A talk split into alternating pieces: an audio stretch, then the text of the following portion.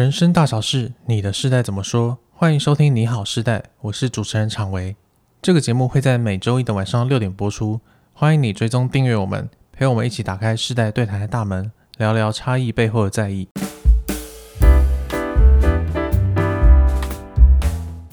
好，今天这个是新节目，那大家可能听到这边会想说，哎，一天听一点跟邱老师呢？我我在这里，我在这里，我没有不见，我在这里。这这人是谁啊？对，然后这个人是谁啊？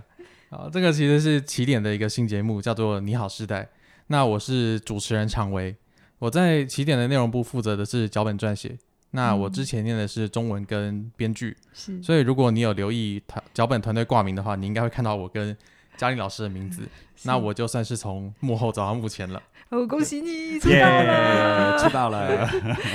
希望那个大家给我们的那个新伙伴一点支持啊！对对，感谢大家。嗯、好，对，掌声是重要的。好，那大家可能会好奇说，哎，为什么一天听一点，礼拜一的要被换成这个你好世代呢？其实你好世代，它它这个企划是起来有字，就是当初我在应征起点的时候，就大概快一年前了，对，对，对，对，快一年前了，快一年前。那个时候我交了一篇布洛格书评，嗯，然后。那个书评就是爱时代报告，是对。然后几个月之后，我就看到，哎，起点居然也做了有声书评，而且在讲爱时代报告，是。而且下面的留言区回响超级热烈的。那一本书评反应超好，对不对？呃、对我我蛮意外的，因为我想说这种。有一点，有一点研究报告性质的内容，啊、会不会大家觉得很无聊、很无感？对，结果不同的世代，就是各个年年龄层，大家都来留言、嗯，然后大家都来说话，这样子。对对对对。嗯，虽然有些年轻的观众看到之后。不是很开心，就是有点被贴标签的感觉。是，哦、但是但是，不过我觉得这个时代做节目真的很辛苦，要要要要有心理准备啦，因为你很容易就顺了孤情，为了扫意这样子。这样对对对，就是怎么讲都会有人觉得被冒犯这样。嗯，嗯，但是我自己看完那本书之后，我是很有感触的。你是认同的？对，因为我是 I 世代的头嘛，嗯，所以我是有看，我知道千禧世代的样子，也知道 I 世代的样子。嗯、然后嘉玲，我们两个这就是我们的原罪。怎么说？我好了，我的原罪，我不要拖你下水。你是 X 世代啊？对啊，就我的原罪。是、嗯、啊，而且我不想跟你在同一个时代。是是，对不起，所以我不想拖你下水啊。我哎，我好像是千玺的头，而且很头。嗯、但但就要看那个划分的界限。啊、其实我这时候会做人的话，就要说看不出来耶。哇塞！对，可是其实我在那一本那一篇书评有讲啊、嗯，因为还是会跟每一个人生活的环境不太一样。虽然你可能。那个你出生是在那个年份，嗯，但因为你身旁的人可能都是比较上一个世代或下一个世代，所以你会体感就会很不一样，这样子。嗯嗯，对啊，所以因为我我也是 I 世代的头，嗯，所以我觉得我算是有经历过 I 世代个这个整个长起来的样子，是，是因为我也是算是从我是网络原住民，嗯，但是我用手机大概是从高一开始。哦，对，所以你直接就拿智慧型手机吗？没有，我一开始我国小拿的是智障型手机，就是 Nokia 海豚机。所以你国小就可以拿手机，然后一直到了国高中拿智慧型手机。对对。对这是一个就是见证科技发展的过程。OK OK，所以你有用过手机还只是手机的时候？对，但我怎么办？我是到了大学才用电脑。我觉得哇，那个我根本是古人来着。对啊，对啊，我大学也是电脑，电脑大学才摸。可是那个时候并不像那么哦，就那么聪明，还要背很多那个。城市的，对，再再讲下去的话，我们真的就很老了。所以为什么我们要做这一个节目？对，就像我以前没有，我小时候听到 BB 我不知道什么东西。你没看过？我没有看过 BB Call，那个是那种那一代人身上带的手榴弹，看到谁不顺眼的时候，就把插销拔掉，然后丢到别人脸上这样子。你看人家爸怎么接？对，没有，那个就是下个世代什么，就以前怎么带那么危险的东西？没有跟 跟我同跟我同世代的人哦，他听了都很有感，因为通常 BB Call 一块黑黑的，还挂在腰间，真的很像手榴弹。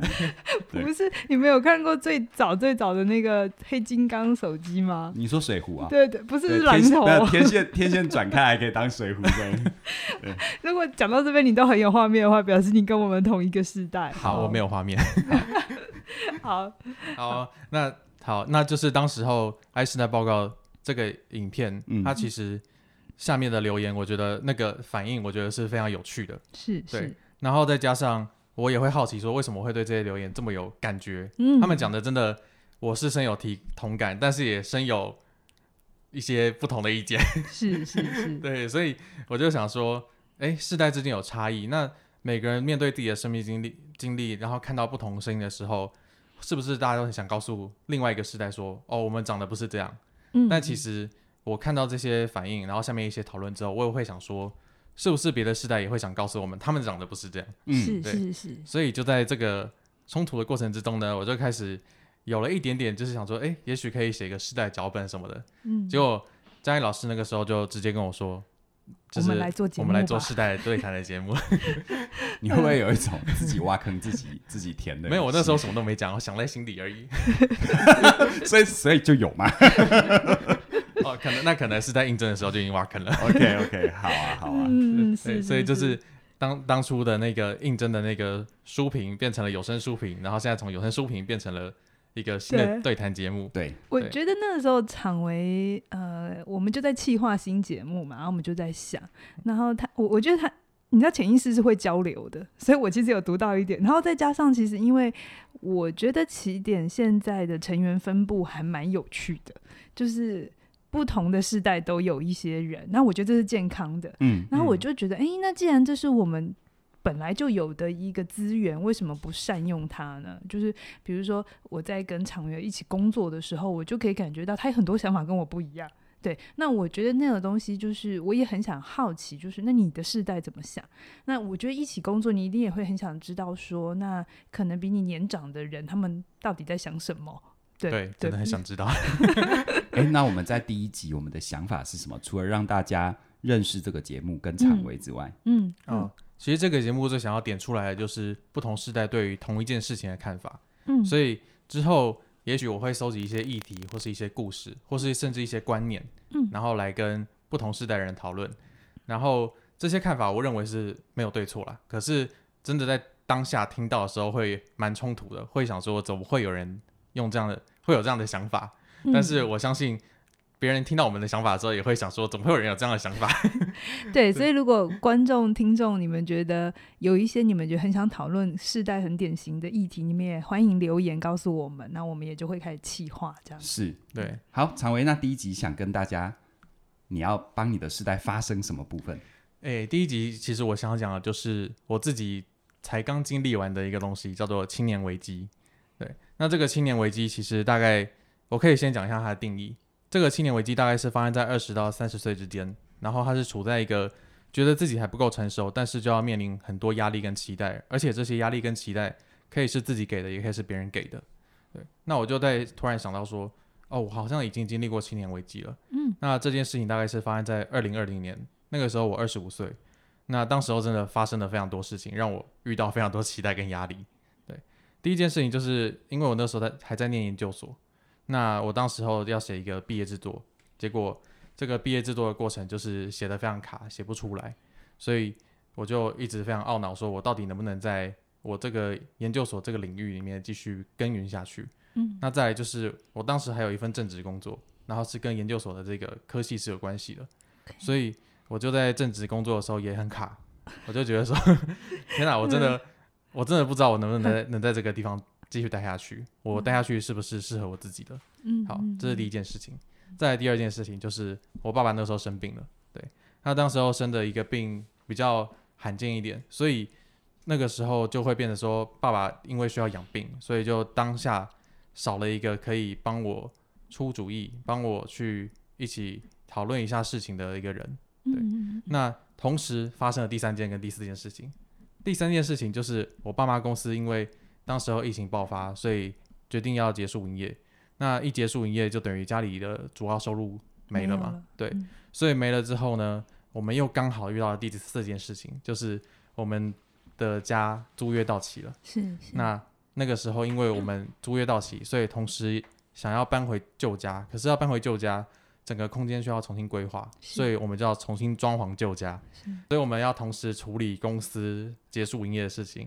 同时处理住旧家搬家的事情，然后同时处理新家装潢的事情，还有你自己，还有我自己的工作跟研究所，同时发生在同一年，同时发生在同一年，听起来是内外交迫哈。对，而且应该不是说同一，应该同几个月，就大概三月到六月那一段时间，同时发生这四件事情。我觉得在你刚刚讲的过程当中，让我想到，其实。或许啦，哦，我换位到你的角度，可能父亲的倒下，虽然事情都很多，可是我觉得父亲的倒下，他的心理意义会特别不一样。对，好像要一夕之间真的要成为一个男人，对，就你心里背后的那个安全栓，那个保险丝突然烧断了。对，好，很多东西你必须要去承担。对，这或许就是一个你慢慢的从心理上的依赖走到实质的独立，然后再往下走的一个过程吧。嗯、对，这有点像是说。一些本来是我爸爸的责任，嗯、或是他的他需要负责的一些事情，嗯、突然全部变成我要负责，嗯、我要来处理。但是这个过程也让我发现到，哦，原来我爸爸以前有做一些我不知道的事情，他有在负责一些事情的。哦、OK OK，因为你是长子嘛。啊、对对，对。我在听你的故事的时候，其实，嗯，我想你身为当事人，一定觉得那时候觉得很衰吧。就想说，哇，疫情爆发，然后可以一次也爆那么多事情。对，可是，嗯，我在听的时候，我听到不幸，当然我也有听到幸。好，不幸，我想大家很容易理解啊，因为我想任何人处在那个状态底下，一定是很压迫的，然后觉得时间很少。可是幸运的地方也是，我想你自己走到现在吧，你现在能坐在我们面前，一定是穿越了这些。其实某种程度，你也还蛮。立刻的去面对你的青年危机，就是有些人他算幸运也算不幸，就是他可能比较平顺，所以他那种青年的那种焦虑感，他是一直一直一直，可能三十几岁喽，都还在那个危机感。哦，可是因为你被迫面对。所以你反而很快就穿越了。很多人到年纪岁数已经不小了，还是到中年了，对，都还是一样啊。就青年危机合并中年危机，对，啊，对，致使是少年。我跟你讲，他连第一个危机可能都没有穿越，真的，哦，他只是他只是脸上爬上了皱纹。哦，嗯，所以我那个时候的青年危机就是同时遇到这四个大事情，嗯，然后我必须要面临我生涯上的转弯啊，然后家里的责任义务起的。的承担这些事情，那我就会好奇说，老师当时候有没有也遇过类似的青年危机呢？当然要说有啊，不然这集怎么玩？对不对？怎么弄？对，如果没有的话，我就当听众就好了。就因为因为我要先讲个前提，就是我常常会觉得别人没有青年危机，他们看起来过得一帆风顺。哎哎，这个是很重要的，我觉得这个心理观察。嗯，因为现在时代，我们常常都看别人分享的。脸书啊，或者是 Instagram 啊，或等等的，嗯嗯、那谁会把这些东西分享出来？哦，对不对？而且、嗯、事实上，我们会很容易以为别人的光鲜亮丽就是他的真真实生活，但其实他只是。他生活的剪影，甚至于是刻意创造出来让你羡慕的东西，嗯、而不是他真实。是是是，是，所以我们在这个节目频道，我跟凯宇觉得活得很像人，告诉大家我们的危机，这样。我们一直都很像人啦，不要这样好不好？还有我们前面都故意包装一样。我我觉得这个节目的调性真的比较让我们有比较人味啦哈，因为刚刚凯宇 干嘛、啊？我一直是人。好，就是刚刚看呃，常维问我就我们在企划的时候，他问我有没有青年危机，然后我最直觉讲想到的，其实也就像你刚才定义的，大概就是二十几岁到三十岁，然后那个时候我的危机感是什么？就是我那个时代，我那个年代啊，呃，读完硕士，然后会出国。念博士还算是一个流行，或是一个大家会想追求的事情。哦、现在就比较不会了哈，因为现在大家就知道啊，教职也很辛苦这样子。可是我们那个年代，嗯、呃，我看着我的老师还算有红利。所以我也就会觉得，哎、那书念得还不错啊，然后继续念下去是合理的。不过因为那个时候我硕班毕业，因为大家知道我是呃智商心理师嘛，所以合理我们就会去拿证照，然后就先去工作。所以我的危机是发生在我毕业就硕班毕业之后，然后到呃学校去工工作的那三年。那因为那三年我想要出国念书，所以我白天要工作。然后晚上要读 GRE，哇，这个这个是一般人做不到的事情，很痛苦的事情，就跟你那时候觉得写论文写不出来，大概感觉是一样，就是那个 GRE，就是我怎么读就怎么忘，想说这辈子花那么多时间学英文，怎么突然之间才证明了自己程度有多差？对，对，然后就那种心情。对，然后呃，因为很忙，所以其实不太像别人可以全职准备。但是我就一边要工作，然后一边很努力用自己的方法。所以当然，我觉得现在回头起来是觉得啊，其实当时有很多没有做好。可是那个时候真的是已经是我可以做到的最好的状态了，因为我要一边工作，还要一边存钱。就是我我知道出国念书非常的贵，所以我也希望自己至少有第一年不要那么辛苦，所以就又又一定要工作。所以那个时候真的很辛苦，很辛苦。然后，呃，然后再加上教学上面也有一些挫折，因为刚当老师，所以其实白天很辛苦，晚上也很辛苦。然后因为因为准备的不顺，嗯，就是有些人可能听过这个故事，就是我的出国过程不太顺，所以呃两次的成绩都没有到很好，硬要申请可以，可是我就不想这样，因为我没有办法读我想要读的学校，所以那时候我觉得会跟你有点。那个彷徨是很像的，就是我适不适合不，呃，我是不是不适合做这个行业，嗯、或是我是不，我是不是真的没有资格去读博士？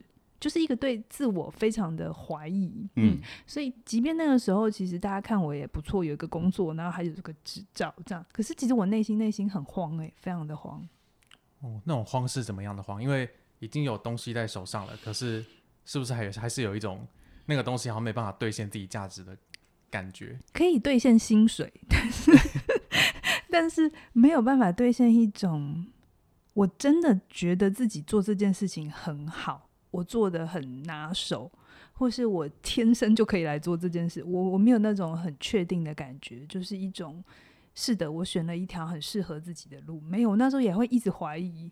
我是不是选错科系啦？我是不是不应该在这里啊？对，有这样很多的彷徨。所以嘉玲老师虽然后来做了心理小学堂，但是当时候对心理智商也是有很大的一些疑惑跟困惑。哦，疑惑个几十年吧。那凯宇老师呢？凯宇老师当时候有青年危机吗？我我我没有，我来当听众的，哪有可能？你屁啊！你青年危机超久的，我蛮久的啊、哦。呃，我我刚刚听。常维跟嘉玲在说的时候，哦，我还想到我自己在大概类似相同的岁月吧。嗯、哦，那有一些人也都听过我的故事，知道我在呃二十几岁的时候，在业务领域做的还不错啊、哦。在客观来上，客观上来看的话，就是有赚到钱。可是呢，那时候我离开了业务单位、业务环境，我大概约莫是二十六岁的时候，那时候其实会有很深的挫折感，就是我觉得我自己的能力撑不起我的梦想。这怎么讲呢？就很多人觉得，哎，那你就是有赚到钱啊，然后你过去可能有一些光环啊，等等的啊，怎么会有这个心情呢？其实恰巧就是你可能曾经努力达到一些东西过，就像刚刚嘉玲说的，努力的拿到执照，努力的取得教职过，嗯嗯，所以其实有时候你因为曾经登上过那个台阶，然后你会处在一个内在跟外在很大的矛盾，内在叫做自我感觉好像都还不错。啊，因为年纪轻可以赚到钱，嗯、但是事实上心里是很空的。因为呢，像当初我为什么说我的能力撑不起我的梦想，就是我以为，我以为我曾经有高峰，我就可以巅峰转移。所以那个时候我就想说，哦、啊，那我也去做别的事啊，嗯、去跟人家创业啊，去跟别人弄这又弄那。但是我其实没有很认清一个事实，叫做当年的光环只建立在某个环境、某个能力，也就是业务能力。你很会做业务，跟你很会做创业，跟你很会规划这个这个这个商业模式，它其实是完全不一样的。哦、可是我当年并没有这样的一个想法。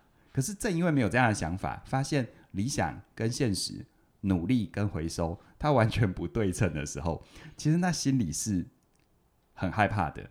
然后呢，又有一种又有一种脚踩不到地的感觉，感觉好像每天都在忙，好像随时都在想着下一步要做什么。但却一直都没有前进。像我自己在二十六岁那时候往后看哦，其实我卡在这种状况卡蛮多蛮多年的哦。嗯，所以呃，我我其实蛮谢谢昶维做这样的一个主题，因为我想很多人在这个路上，他可能会有类似的感受。呃，人的人的这种害怕有两种哦，一种叫做你一直努力没得到，嗯，另外一种叫做哎，你好像别人都觉得你还不错，但是你那个苦却说不出来。哦你说出来，别人觉得你在讲干话。我觉得那个时候，我就是处在这种矛盾。表面上大家看我还不错，甚至于有些人会亏我啊。你不用为五斗米折腰，有没有？你可以做你自己爱做的事情。是啊，哎、欸，那时候财富自由、欸，哎，对啊，每个月 每个月都还有固定的收入。可是事实上，表面上看起来这样，可是那个内心的苦是很深的。因为人的生活或者人的生命，它不会只单独的建立在单一价值，是他可能想要有所作为，他可能想要在他者身上来看到自己的价值。但是当初我就觉得，除了我不用出去上班，不用为五斗米折腰之外，其他的部分好像我很多努力是看不到具体回收、具体价值的。嗯，嗯对啊，这样听起来就是两位老师都真的也经历过青年危机。是，那我就在好奇说，因为我刚刚念的青年危机其实是网络上的定义。嗯，那老师会怎么看？说为什么每个人都会有青年危机这件事情呢？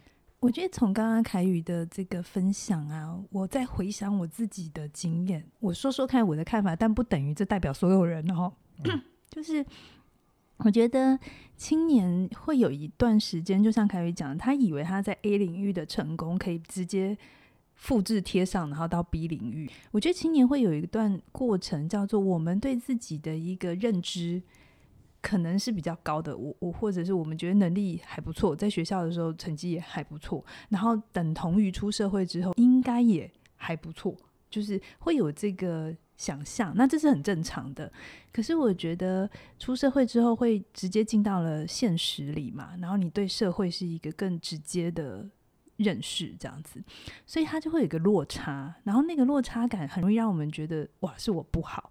就是我们要重新理解，那我这个能力我不是我们差，可是这个能力放到社会上的时候，它到底在哪个地方，或是它之于这个社会的价值是什么，可能会跟我们自己想的不一样。然后那个时候我们就会困惑，所以我会觉得青年危机更多时候是一种背景值，就是一种对自己的认识跟对社会的认识还不清楚，所以也搞不清楚自己要什么，也搞不清楚社会要什么。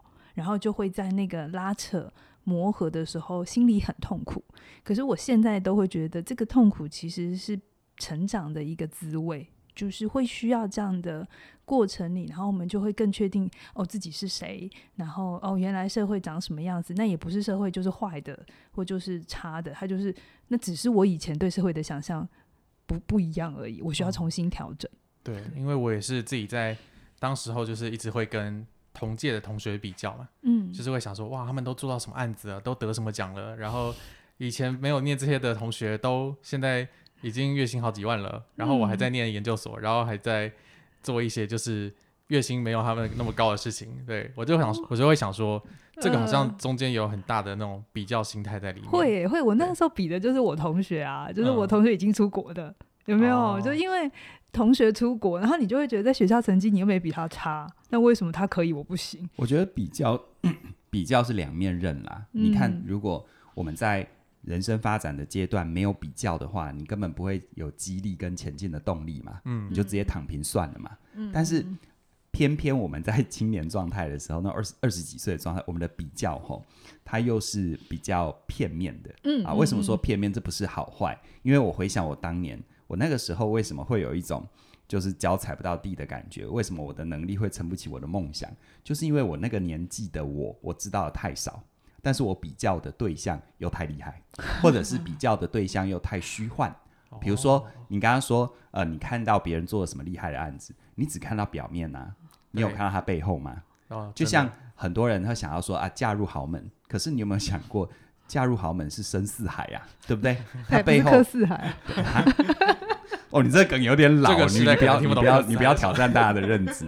就就就，其实凡事都有代价，但是事实上，我必须我必须说，我自己在二十几岁的时候，我对于代价这件事的认知是是比较片面的。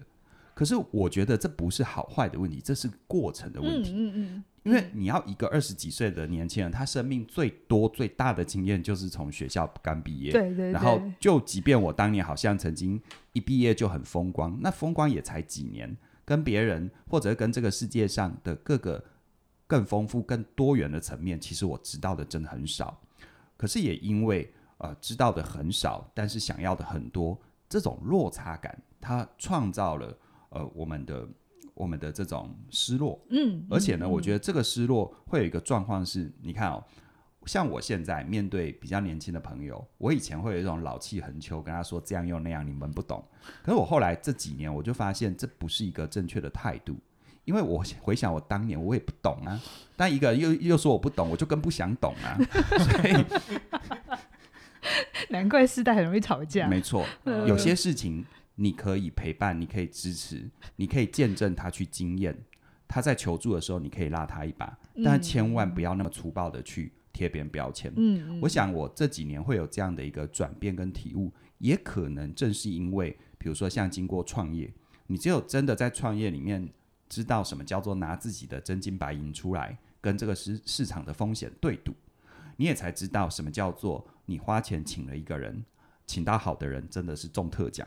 好像常威哈，但 如果你请到一个不 OK 的人，你真的是请神容易送神难。神难这个中间的酸甜苦辣哦，我觉得我必须说哈，就是我们没有经验就是没有经验啊，它跟数学一样啊，不会就是不会，没有什么好说的。但是如果我们愿意去经验啊，一方面我们随时保持着好奇去经验，但二方面，如果你走过了千山万水，记得。你对待别人最好的温柔，就是不要任意的去贴他标签。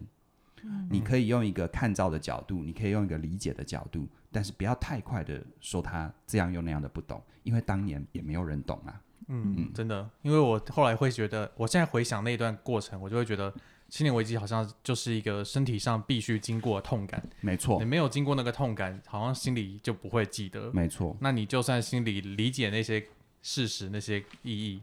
那些概念，你也会下意识的一直想去否认它。嗯，对，所以我就会今天坐在这边聊青年危机，就是因为我觉得我已经过去了。嗯，那我当时候过去的那个转机，其实就是因为我感觉自己当时在写毕业制作的时候是有很多话想说的。嗯，但是那些话没办法呈现在我的毕业制作上面，于是我就开始发现了一些布洛格的平台。对，我就在布洛格上面开始写一些文章。那那些文章，我其实也没有在乎有没有有没有人要看呢、啊，但但是就是每天固定发一篇这样，然后偶尔上面写写抱怨啊，写写发牢骚，然后记录一下哦，我念念研究所这几年来的一些历程。结果我开始发现，哎，有人在看我的文章哎，然后还会按爱心，还会留言，我就发现哇，原来我想我想说的话是有人要听的，然后开始在。我就因为开始看到有人要看嘛，嗯、所以我就会开始想说，那我要日更，我要周更，嗯、就是会有一个小小的规律跑出来了。嗯、然后在那个规律建立之后，我就发现，哎、欸，我好像已经度过那个我真的很迷茫、很彷徨的青年危机了。其实彩维说这个哦，我觉得可以跟他一个很很好的呼应哦。嗯，我自己本身在那个时候离开业务业务领域，进入我自己的青年危机，后来我也是透过。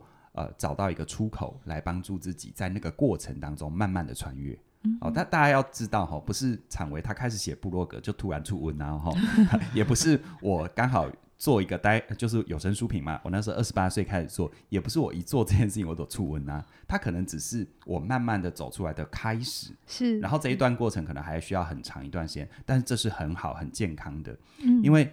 有了这个出口，成为他是写部落格啊，你是写部落格，然后我是用有声书评，嗯、我那个心情也是一样，就是不管有没有人听，我只是为自己整理，我只是想让自己的学习跟成长留下一点记录。嗯嗯。但那那那段时间其实很有趣，尤其我做有声书评。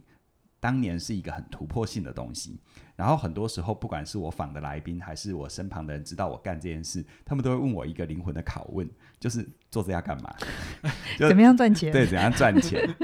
那其实也是这个拷问底下，我坚持过来。我觉得这中间给我一个很大的养分，嗯、就是当你遇到一些困境的时候，你先找到一个出口，而这个出口，你最需要回答的，并不是他能不能赚钱，他要干嘛，嗯，而是你透过这样的一个出口，他对你有意义。然后也因为对你有意义，暂时的先忘掉他者。你看前面像嘉玲讲的辛苦，嗯、还有陈伟讲的辛苦，包含我自己的那种能力撑不起梦想，其实都是社会比较。我们拿不掉社会比较，嗯、因为没有社会比较，其实不会比较好。嗯、可是如果我们一直卡在社会比较，我们很辛苦，所以要有一个这种东西。我觉得跟我跟你们的那个方法有点类似哎、欸。其实那个时候大家如果还记得的话，我也是。也遇到，我前面忘记讲，就那个时候不不只是出国考不上，然后我还有第一本要出版的书又被退稿，所以我那个时候对于自己到底有什么长才，真的是很怀疑。然后我的走出来的方法是我每天有一段时间写《爱的处方箋》，就是每天一句话这样子。我觉得你分享在 Facebook 上，对，每天每天啊。你现在那个历史的今天应该常常会跳出来，对我都会按 忽略。干嘛忽略？但是有时候觉得写自己还不错哎，是你的足迹啊，干嘛历程？对对对，哎，在我们的官网上面还看得到。我觉得这里面呢。表面上我们好像写东西给世界，嗯，可是其实不是哎、欸。我觉得那里面我们都可能不小心做对一件事情，叫做在那个呃记录的过程，顺便也整理我们的心情，是，然后让我们有持续做一件事情，然后有一种规律性，跟有一个出口，还有个重心，然后你就这样慢慢慢慢的。就转弯了，然后、嗯、真的不是哪一天、欸、真的也不是去做那件事之后，然后就结案，没有，他就是持续做做一段时间。嗯、对我，我觉得很多人都想要很快的度过危机，嗯、但正因为你太想要太快，好像按一个钮就从状态 A 再变成状态 B，、嗯、变得你反而 一直度过不了。嗯、但先缓和你这种想要一键完成的心情，反而慢慢的透过一个出口，你会走到的。嗯，嗯好，那我觉得第一集这样的。内容应该算是非常丰富了，那不知道大家听下来的感觉怎么样呢？嗯，好，那最后再跟大家工商服务一下，就是目前是起点的品牌。那如果你现在也正在青年危机的这个状态的话，你刚刚听到我们说创造出口很有感的话，你可以到起点的官网去看内容为王，还有专业有价的课程。那你如果想要改变一下自己的信念，看你要怎么走出青年危机的话。活出我选择自由人生，还有全方位职涯思维，我觉得是非常适合的。那最后就是有些人的青年危机会卡在关系的议题上面。那如果你会需要这些关系议题的处理方式的话，好好在一起跟好好说再见也是非常好的课程。嗯、对，因为我自己上完都非常有感觉。是是是，我觉得我我觉得应该是我跟凯宇也自己走过这么多。人生的状态，然后我们成立起点，某种程度也是算是对我们的前半生一种累积，然后把我们的所学，然后再跟这个社会有一些交集，所以我们所做的每一门课，其实真的都是奠基在大家的一些需求或是一些辛苦的地上地方。我们不敢说我们真的是最对的，可是也许听别人的一些更有系统性的整理，会让你更有帮助。这样子 okay? Okay. 好，那今天的节目就到这边了。那期待下个礼拜再继续跟大家聊聊世代的议题哦。好，拜拜，拜拜。